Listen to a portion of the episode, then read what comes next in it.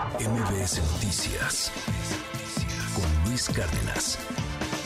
Hoy no hay mañanera, mañana tampoco hay mañanera. Hoy el presidente tiene algunas reuniones con otros líderes mundiales y el día de mañana tendrá una reunión con el presidente Biden en San Francisco, allá en California, en el marco de una cumbre que podría marcar historia y es esta cumbre Asia-Pacífico. Ayer Joe Biden y Xi Jinping se reunieron por varias horas, más de cuatro horas duró la, la, reunión entre estos dos líderes mundiales.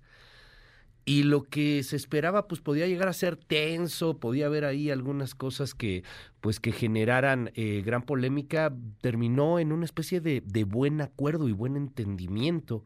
Si me sigue a través de la tele, está viendo parte de lo que fue esta reunión. Son imágenes que, que, bueno, pues han sido liberadas a la prensa por la misma Casa Blanca.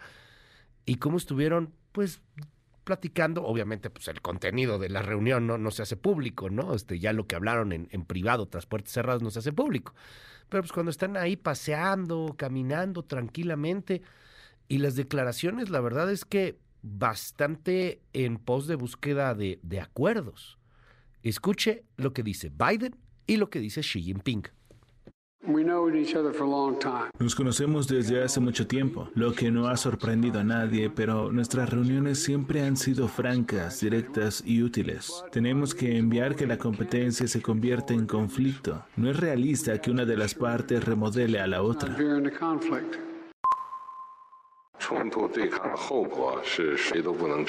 Y el conflicto y la confrontación tienen consecuencias insoportables para ambas partes. El planeta Tierra es lo bastante grande para que los dos países tengan éxito, y el éxito es una oportunidad para el otro. En este mundo tan antagónico últimamente, en este mundo tan dominado por el populismo, por la negación del otro, por los discursos fuertes de odio en algunos momentos, pues perdón, pero esto sorprendió que los políticos actúen como jefes de Estado. Vaya que sorprendió a más de uno. Le aprecio mucho a Brenda Estefan, una de las mejores analistas internacionales que tiene este país, que me tome la llamada aquí en MBS Noticias. Brenda, te mando un gran abrazo. Cuéntanos qué ves en esta reunión entre Xi y Biden y cómo juega México en todo esto. Buen día.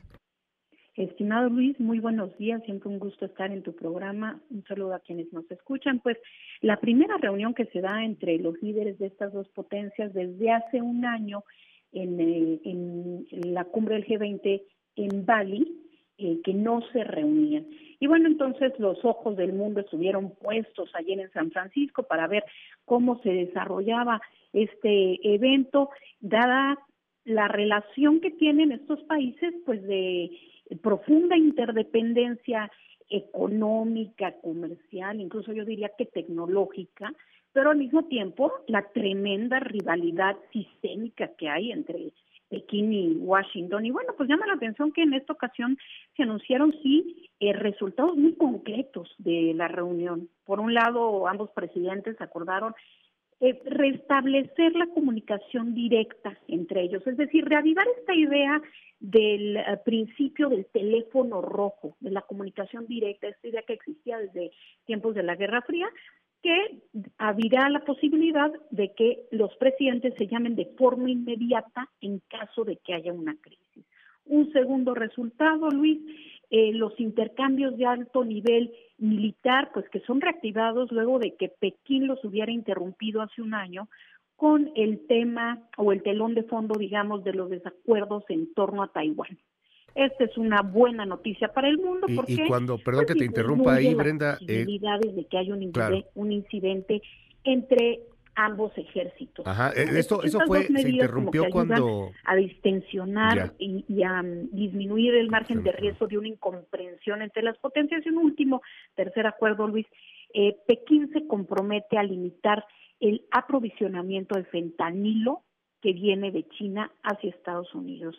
Este es un tema que, como bien sabemos en México, es del mayor interés para Washington eh, que vive una enorme crisis por eh, la sobredosis de opioides en su país, que ha cobrado cientos de miles de vidas, y bueno, al menos en 2022 cobró más de 100 mil vidas, y que, bueno, Washington se, lava, se frotaba las manos con esto, pero a pesar del buen tono y las fotografías que decías, Luis, eh, como en unas declaraciones favorables a la reunión, llama la atención pues el, final inesperado en donde Biden da una rueda de prensa y le preguntan si sigue considerado considerando a Xi Jinping como un dictador, como lo calificó en el mes de junio, y él dice sí, sí, sigue siendo un dictador. Entonces, bueno, decir que estas reuniones desde luego pues no van a mejorar sustancialmente la relación entre ambos, lo que se busca simplemente es estar de acuerdo en cómo estar en desacuerdo. Me, llama la atención, te, mencionaba hace un momento, Brenda, el asunto eh, eh, que, mencionabas de la reactivación de los eh, contactos y las relaciones militares, que se suspenden abruptamente, pues cuando la famosa visita, ¿no? Que se hace allá a, Taiwán, esta visita que no estuvo autorizada por China, y, y cuando llega Nancy Pelosi, y bueno, pues hubo ahí hasta un momento de tensión internacional cuando el vuelo estaba aterrizando allá en Taiwán en, en agosto de 2022.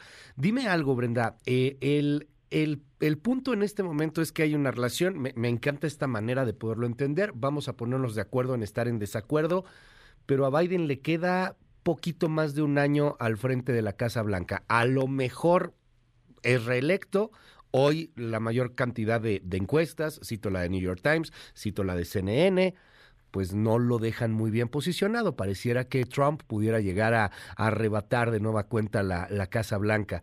¿Cómo cambia este aspecto? Un Trump que además fue durísimo y sigue siendo durísimo en el discurso contra China. ¿Qué pasa ahí con Donald Trump? Sí, tienes toda la razón, Luis. Eh, estamos a un año de la elección, eh, a menos de un año de la elección presidencial en Estados Unidos y bueno, pues las posibilidades de que llegue Trump nuevamente a la Casa Blanca son importantes. Si llegase él, pues podemos esperar nueva tensión eh, en el ámbito comercial. Si hay algo en lo que están de acuerdo republicanos y demócratas es en la rivalidad con China y en que van a poner, digamos, su, su brazo fuerte en esta relación. Entonces podemos esperar que siga habiendo tensión con Pekín y podemos esperar incluso decisiones más duras en términos comerciales por parte de eh, la Casa Blanca. Si a partir de mm, esta reunión hubo algo en lo que no se movió la agenda, fue justamente en estos temas pues de mm, aranceles tan altos que impuso en su momento la administración Trump a China y que no se han movido y que era uno de los objetivos quizás de Xi Jinping buscar disminuir este, estos aranceles y sin embargo no hay ningún acuerdo y como bien señalas, el tema de Taiwán que tanta atención genera entre ambos países, tampoco hay ningún acuerdo en esta materia. Hay elecciones en Taiwán en el mes de enero, elecciones presidenciales, y esto desde luego pues tensa las relaciones. Había cuenta de que este siempre ha sido como la piedrita en el zapato también de la relación entre las dos grandes potencias. Y finalmente, Brenda, México, ¿qué juega en esta cumbre? El presidente llegó ayer en la noche, digo, más allá del color y que fue recibido con sombreros y mariachis y que ahí le llevaron serenata al hotel, ¿Qué, juega México en este, en este aspecto? Hoy se va a reunir con, con Xi, hoy se va a reunir también ahí con autoridades en Japón, mañana pues hay una relación con Biden. Eh, se habla hoy en muchas primeras planas mexicanas del tema del fentanilo, que se trata de llegar ahí a algún acuerdo, pero ¿y México cómo, cómo está jugando? Bueno, la reunión del Foro de Cooperación Económica Asia-Pacífico es relevante porque reúne al 60% de las economías, digamos, del PIB global.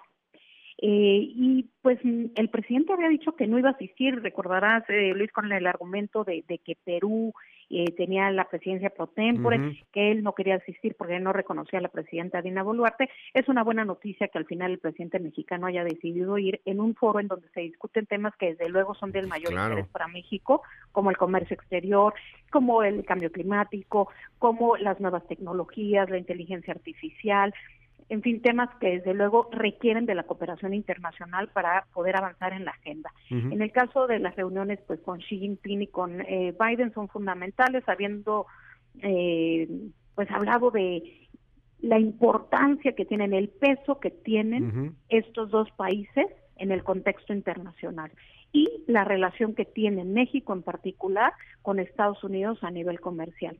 México durante años ha hablado de la importancia de, disminuir su dependencia comercial con Estados Unidos, eso no ha sucedido. Este, estos espacios que promueven el comercio regional son una buena oportunidad eh, para ello. Yo creo que es una buena noticia que el presidente, que poco interés demuestra por los temas internacionales, pues haya finalmente decidido asistir a esta reunión. Veamos, veremos eh, de hoy y mañana pues qué decisiones se toman y si hay algún acuerdo que pueda pues beneficiar o afectar a los mexicanos. Gracias Brenda Estefan, te mando un gran abrazo y te seguimos en tus redes. Claro que sí, estimado Luis, me pueden encontrar en Twitter como arroba b-estefan y en Instagram como Brenda Internacionalista. MBS Noticias con Luis Cárdenas.